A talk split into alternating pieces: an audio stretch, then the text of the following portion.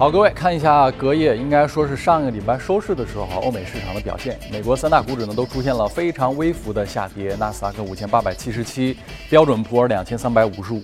我们周末看了一下标普五百指数，现在估值是二十三倍，二十三倍什么概念呢？呃，美国股市在过去几十年以来，大概的一个中位数水平是在十五左右，极端估值是在三十五倍，但三十五倍出现情况非常非常少，二十三倍在美国历史上来讲，应该是一个非常高的高位估值区间了。呃，一些更多的有关美股的具体情况，我们来连线到美国的记者前方的格威尔，为大家做一下介绍。你好，格威尔。上周五，美国公布三月份非农就业数据，令市场大跌眼镜。虽然失业率下跌至百分之四点五，创出十年的新低，但是非农就业新增九点八万人，大幅不及此前市场预期的十八万人的新增预测。薪资年化增长百分之二点七。由于上周三公布的 ADP 新领域就业数据大幅好于市场预测，非农利空着实让投资者有些措手不及。许多的分析师都提到了气候原因。早在二月非农大幅好预期的时候，就有分析预警，这是由于今年一到二月美国的天气相对更为温暖而提振了就业市场。而三月份美国东北部又遭遇了暴风雪天气，此消彼长的作用之下呢，非农就业出现了大幅的回落。具体来看，建筑业新增就业从二月份的新增五点九万人，大幅回落到三月份的新增六千人。休闲娱乐业新增就业九千人，而零售业就业更是减少了近三万人。零售业，特别是百货公司的业绩不振，是另一个主要的原因。网购增长令到传统百货步履蹒跚，包括梅西和 CS 等的主要零售百货都陆续宣布了大规模的关店计划。在过去六个月间，百货公司就业减少了四万两千人。不过，即便如此，这一数据也并没有在多大程度上改变市场对于美联储加息的预期。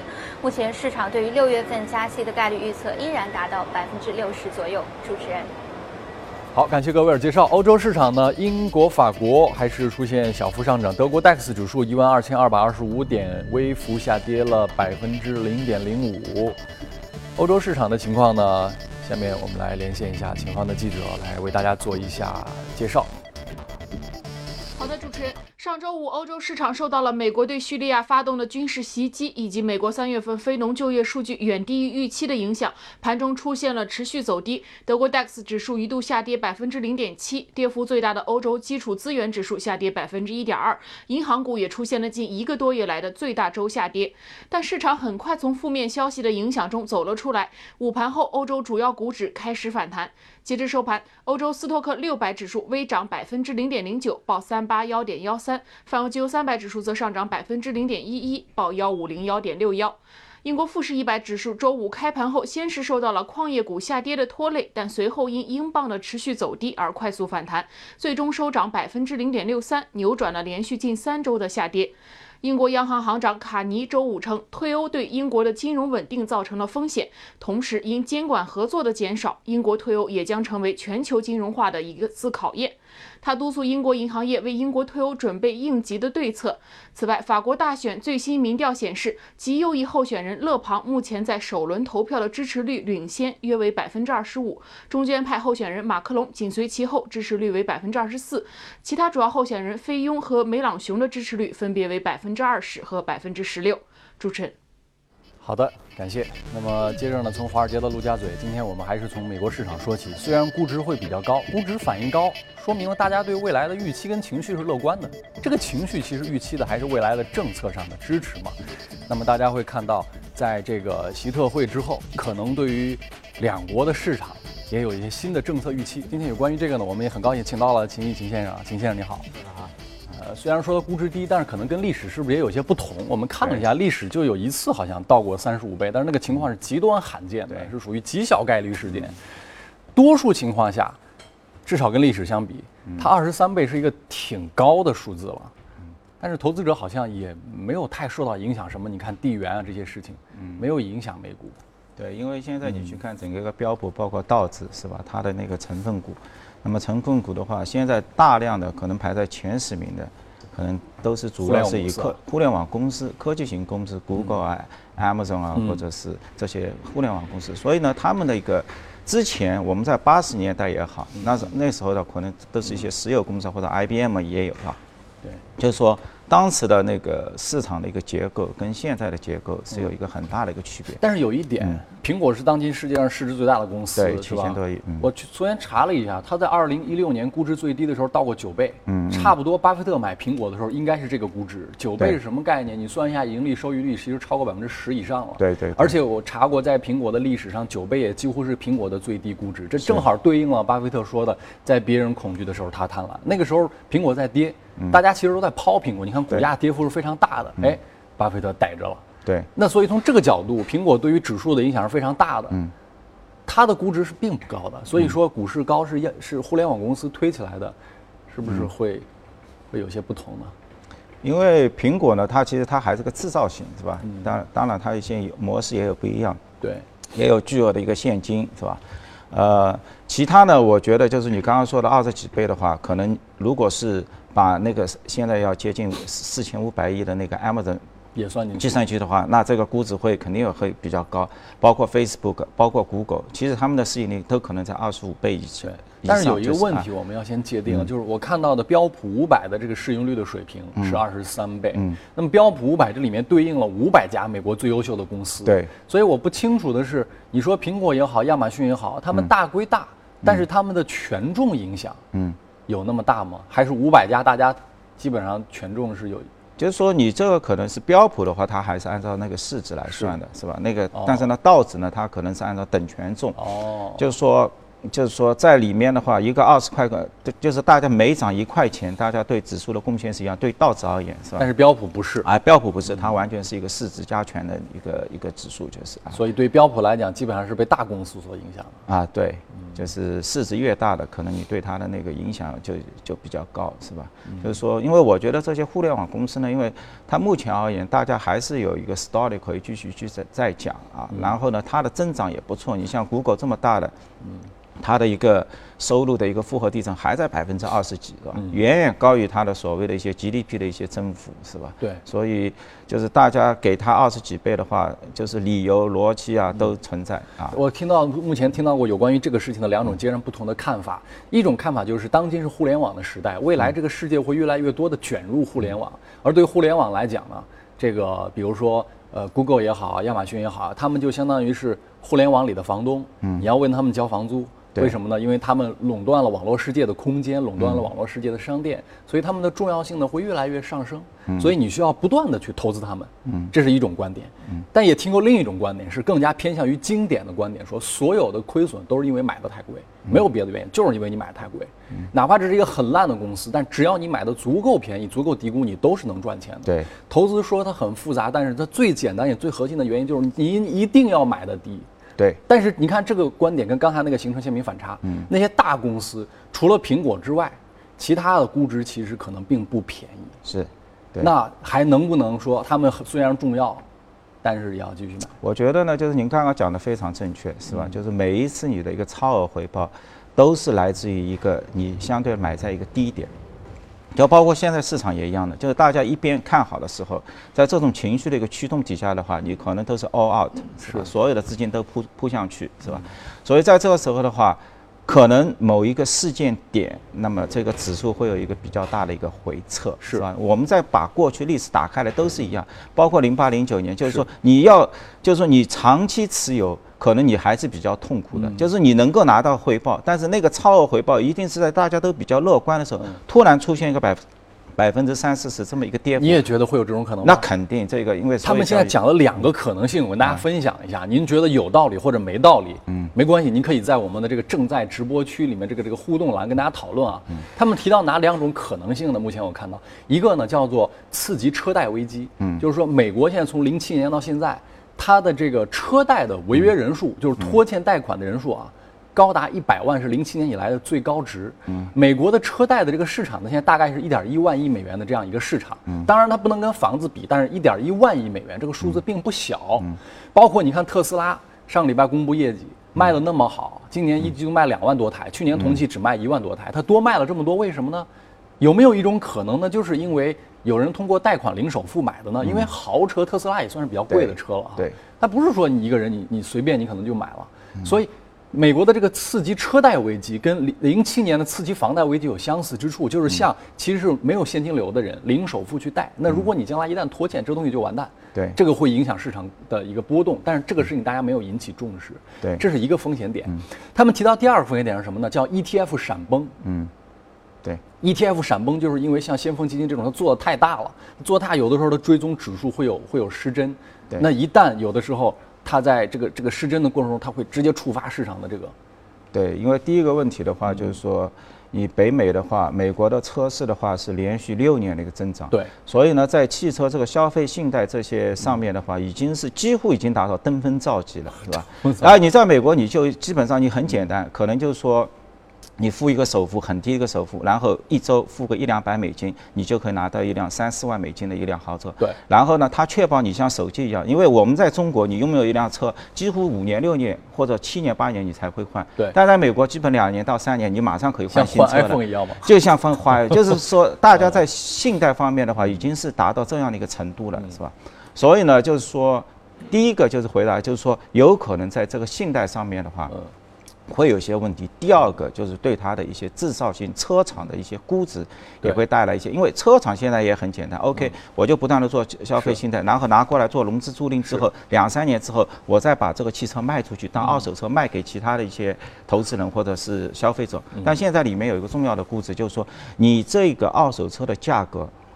如果它的跌幅更加巨大的话，比较大的话，超于预期的话，那么对你车厂，对对你的你的车厂的利润肯定会受影响。而现在的话，因为出现了特斯拉，嗯而且就是因为出现了一些分享的一些。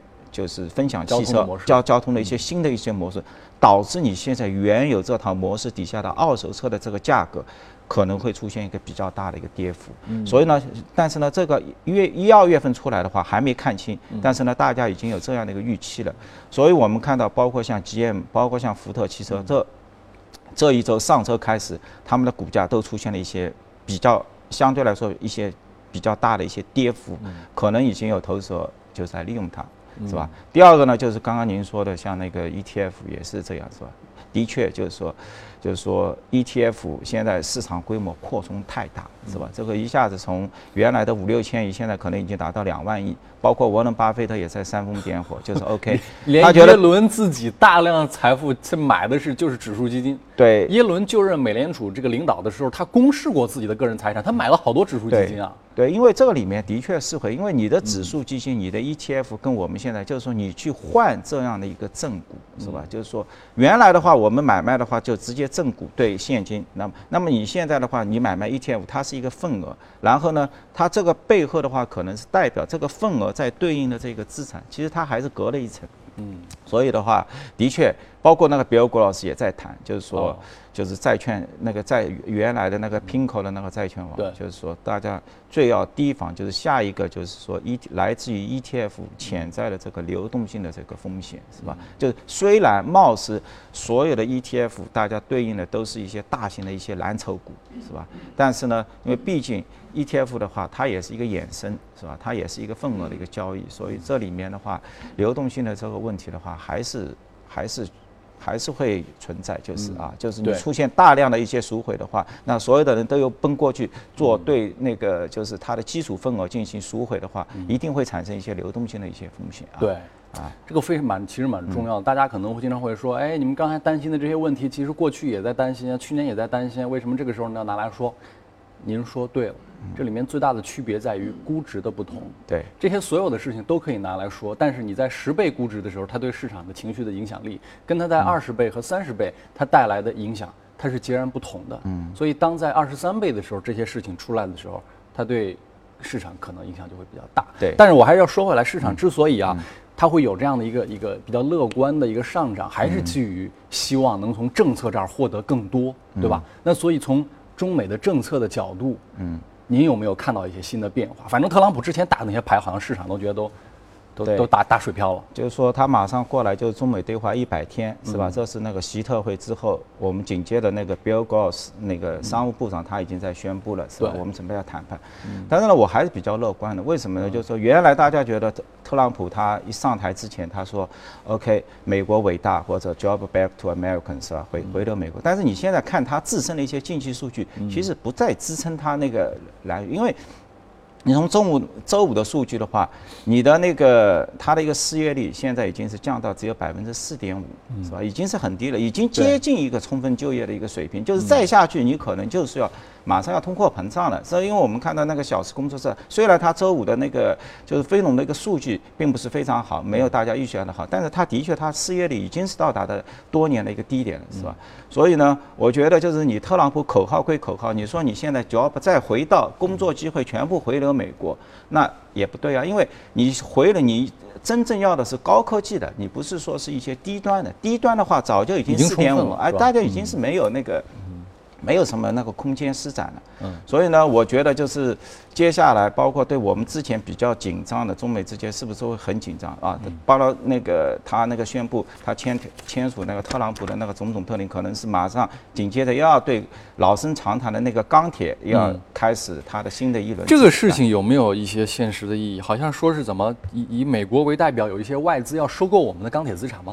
对他有，我看了一下，就是周五的时候，你看这个这个消息宣布都是跟习特会之间的话紧密的，因为你想那个我们主席去那个美国谈，可能就对方又要谈谈到这个老老生产的一个钢铁，因为中国的确是一个钢铁大国，是吧？出口一年要接近一个一亿吨，是吧？那其实，但是呢，真正到欧美、欧洲跟美国的话，也就这么几百万吨，其他的话可能还是留在其他的一些贸易一些一些渠道当中，所以呢。但是呢，他们会利用这么一个，就是说话题，是吧？不断的给中国施压，可能从其他方面来的。但是呢，习特会那时呢，那天宣布，我看保五马上宣布，就是说。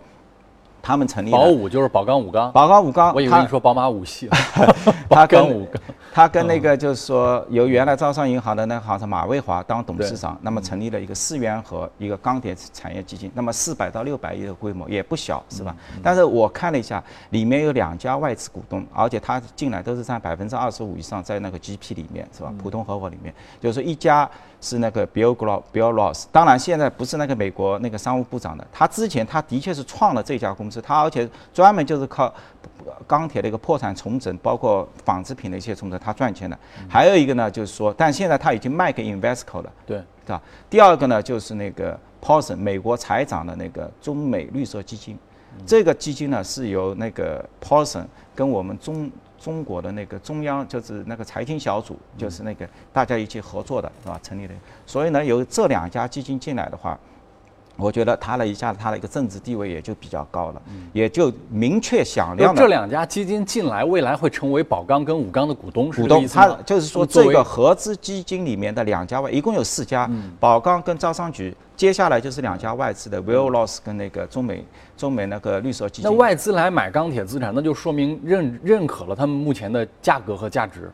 我觉得就是说钢钢铁的话，一个就是说外资股东进来之后，我刚刚已经说这两家股东的背背景，一个。一个是直通美国财务部商务部长，当然他已经卖掉，但我相信肯定会有千丝万缕问。第二个是直通原来的美国财长，那么之间的话，他政治肯定有挺高，就是让他们参与进来之后，那么看到中国的一个诚意，就是说我们的确在公民车改革还是有大动作的，是吧？这些产能而且是真正的释释放出来了，因为释放出来之后，肯定要面临的一个除了一个。对原有的一个资产的一个整合，还有一个就是原来的一个再借或者其他一个再新的，因为中美绿色能源它是代表美方的一些清洁能源方面的一些新的一些技术，他们肯定也希望有拓展一些商机到中国来，所以这里面的话一定会产生一定的合作。那这会给中国的 A 股里面的宝钢跟武钢的股票带来多大的投资价值？但我觉得，因为这个是要很长线的，就是大家的话还是认为这些的话只是只是一个，包括现在还要打打击一些中频或者地条钢或者。这些是吧？所以我觉得是一个比较长远的，但是长远看一定会好，是吧？因为它会慢慢的降低自己的一个周期的一个属性，在上游的原材料端你进行一一一性的管控之后，一定会回归这个这些就是周期类工资或者到百分之六或者百分之七，因为之前可能还会更高，是吧？七到八左右的一个销售利润值。那么到这样一个值的话，自然而然它的一个估值或者股价它会有一个比较好的上涨。但这是一个比较长线的，是吧？啊，好，嗯，今天宏宏观方面跟秦先生先聊到这儿，接着我们来进入到异动公司榜来看看有哪些值得关注的内容。异动。工业品、联合企业、医疗健康、科技、消费品涨幅不大，这是它的这个等于说是板块排行榜。公司的角度呢，有一呃这个两家跟医药相关，两家跟货运相关，金属加工、货运。我们的雄安概念股好像有一些货运也还是不错的。具体的一家公司呢，今天应该是叫费森尤斯卡比是吧？是他收购的阿埃克隆。哦，阿克隆，阿克隆，美国一家公司，对，一家做那个。专业那个药品的一家，就是麻醉剂、解毒剂、风湿病、眼科是吧？对对对，眼科是他后来收购的。就是说之前呢，因为周五的时候，他那个德国的，就是您刚刚说的是那个费森尤斯，对那家埃比那家医药公司，就是说正式跟。埃克隆的话，他们宣布在谈谈一些并购，就是因为我们知道那个埃克尤森的话，它还是蛮大的，德国一家公司，市值也有四百多亿欧元。它有两个部门，一个是它的一个就是大输液的一个概念，是吧？做那个静脉输注输，包括像那个肠液、肠内外的一些营养成分的一些注输，就是说这个注射泵的话，它在全球也有百分之四十几的一个四十七左右的一个。就是市场的一个份额还是比较大的，还有一个呢，就是说的费氏优生呢，就是它有个医疗部门，它的医疗部门它强项呢是在于那个血液透析啊，这个的话，它全球一千六百七十家左右的这样一个就是透析的一些中心是吧？整体市值还是比较大的。那么，自从他的那个呃德国那家公司的新任 CEO Sturm 上台之后，他就采展开了一系列的一些大型的一些并购，包括去年的话。就是接近六十亿欧元收购了西班牙的一家医疗公司、一家医院公司，是吧？那么周五的话，对于这个阿克隆的一个收购的话，我觉得也是刚刚验证了您的那句话，就是说他们也是有效的利用了这个阿克伦的一个股价的下跌，因为阿克伦它也是在北美的话，对它也是有一些输液干，因为输液型的一些公司，它的估值现在都比较高，是吧？而且是一些稀缺资源。那么就是包括我们 A 股啊，什么也大学科能药业、双鹤之类的，就是说这个输液板块它一直估值会比较高一点。那么在一五到一六年的时候，其实也发生了有将近六七六六到七次并购，是吧？他们的一个并购估值的话，都要接近二十二倍左右 ebita。那么现在像那个阿克隆，因为它有一些就是就是药品安全方面的一些 concern，是吧？因为他去年宣布，呃，伊利诺斯的它的一个 GM 一个工厂，那么可能美国的 FDA 的话要进行再审查，所以它股价会下跌，然后也有一些，呃，股东的一些集体诉讼，是吧？股价跌到二十几美金，是吧？那么这个时候的话，那么这家德国公司它就进来了，是吧？那这个埃克隆现在的估值是多少？呃，现在的话，昨天我看的话是二十九美金的话，可能还是在十三倍左右，十三十三点五倍到十四倍之间。我不知道这个数字在对于美国的医药公司里面来讲算怎么样，但至少这个数字，如果你放在中国的医药公司，那绝对算是估值是低的。对，你可以看一看像恒瑞医药这样的我们的医药的龙头，它四十倍估值，嗯，什么概念？这每年你能增长百分之四十吗？恒瑞的话，因为它是有自主产权，包括它一些就是说肿瘤方面的话。它这个可能它好归好，但是它每年能能有百分之四十的增长。但其他的就是说，你有自主产权的这种一类新药的这些公司，国内的确也是一个稀缺资源。因为 A 股的话，一一定对自主产权这些的话，它它会有一些合理的一些溢价，是吧？对于药这个东西来说，十三倍的估值是什么概念？十三倍的话，我觉得之前就像那个辉瑞呀，或者其他一些默克啊，原来的这些估值，就是说它企业。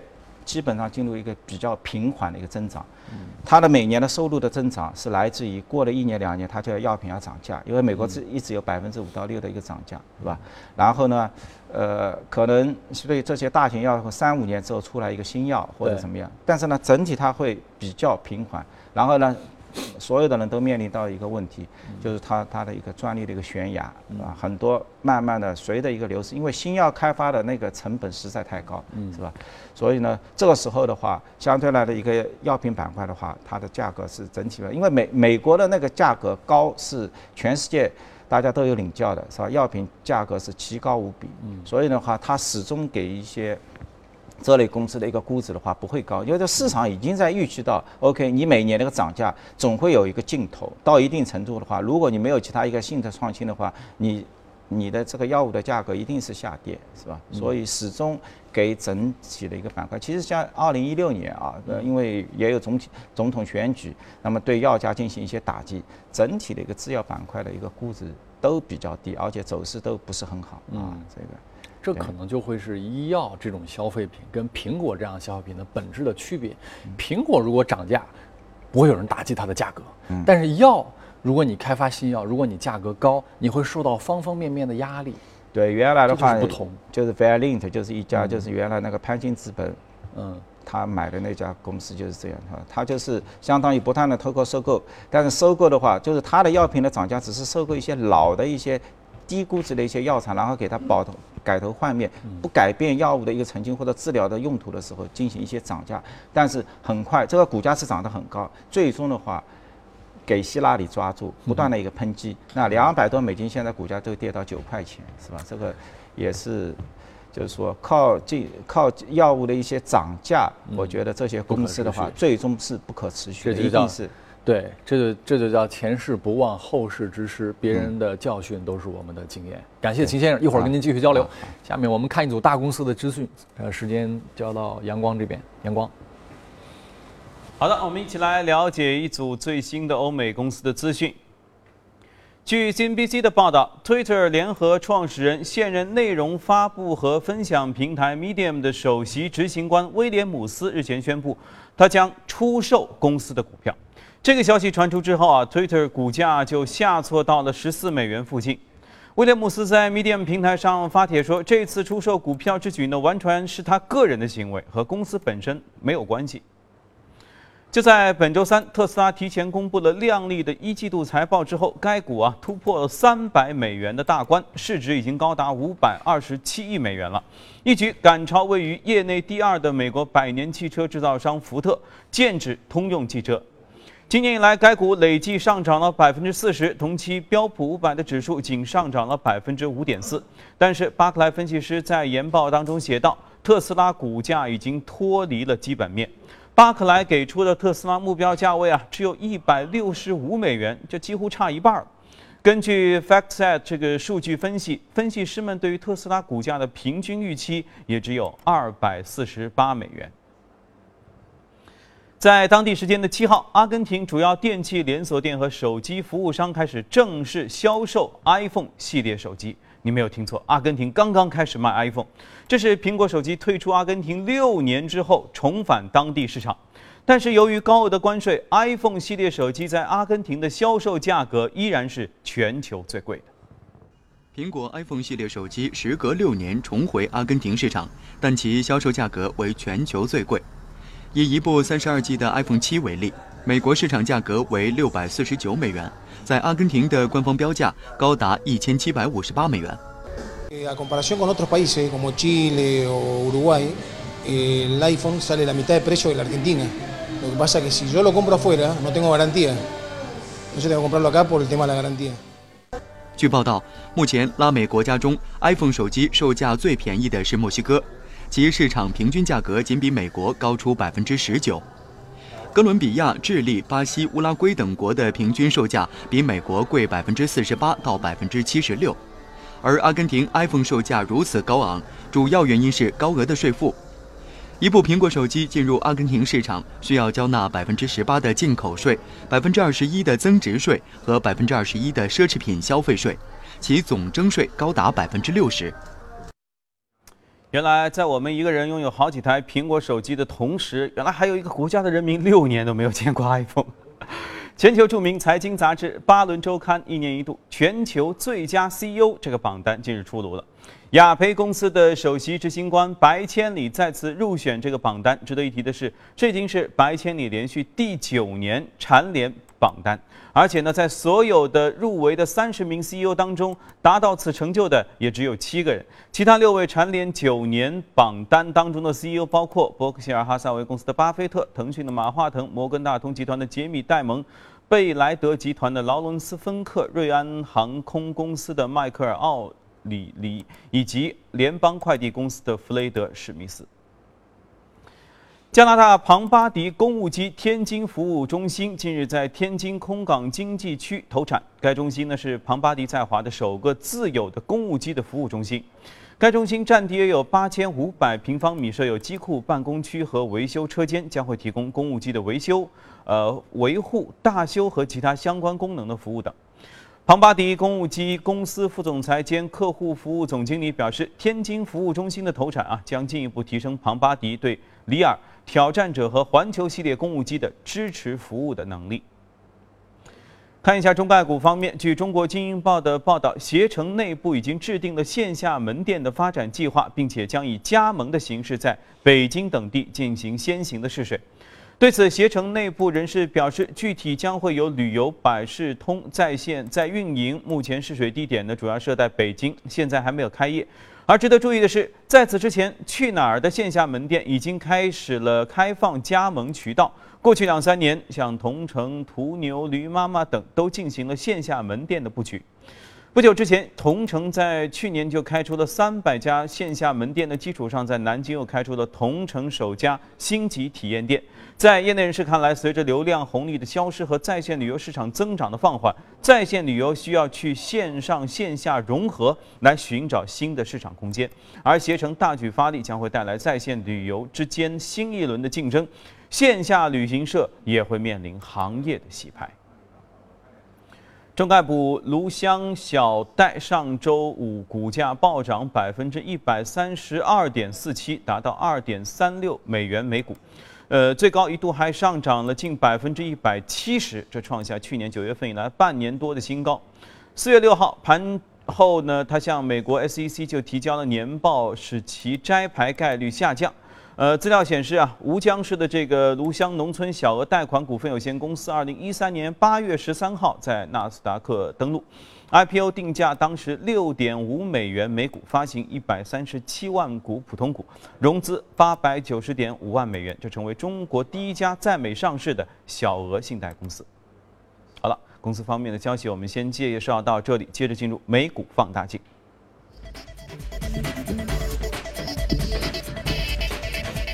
大镜，欢迎回来啊！我们在今天看一家公司，这个是最近秦先生在研究啊，这公司。对 m e r i Data 就是其实也就是做那个生物医药板块的一个提供一个 SaaS 服务。那我们知道现在那个新药开发的成本越来越高，对吧？就是说你，它统计的话，整体美国开发一个新药现在成本要达到接近二十六亿美金，是吧？然后每一个板块的话，你可能要都要有数数百页的一些报告，那么他就提供这样一个，就是软件的一个 service。因为这个 CEO 原来也是做那个临床临床出身的，是吧？他对整整个一个环节也比较清晰，是吧？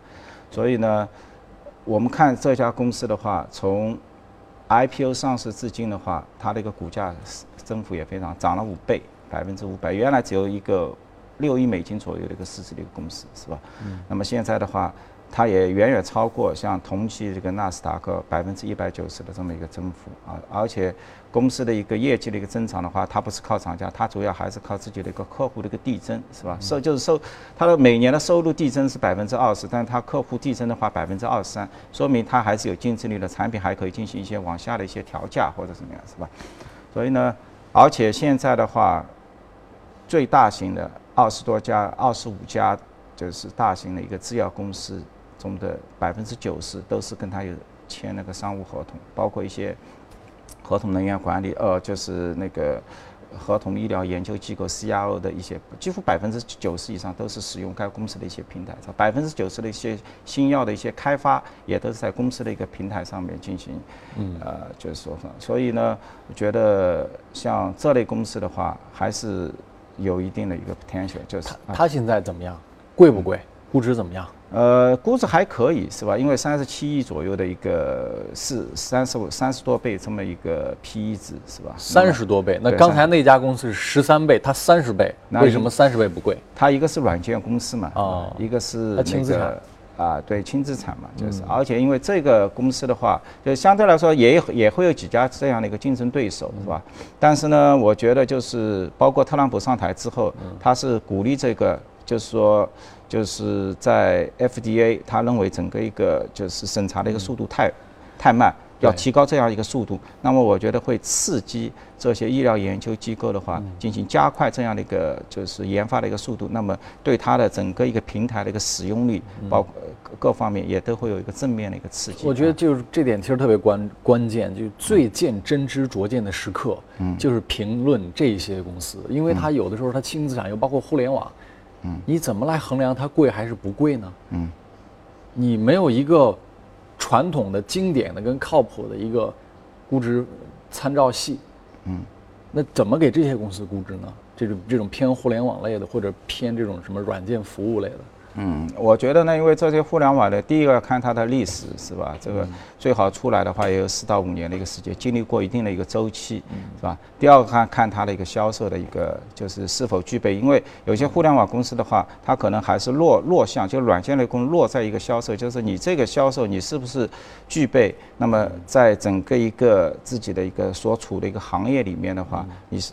有没有就是有一个强硬的销售，迅速的话达到一定的那个市场份额？那这像这类公司的话，它的一个市场份额已经达到七八十，可能大家都会想，OK，你已经市场达到七八十了，那么是否是否意味着你的一个就是说行业的一个就是说你的一个增长空间也也已经关闭了，是吧？就是你没有找不到其他的。但是呢，因为这类公司的话，就是说可以提价呀，到七八十量上不去的话，能不能提价呢？对，因为这个的话，就是说明已经。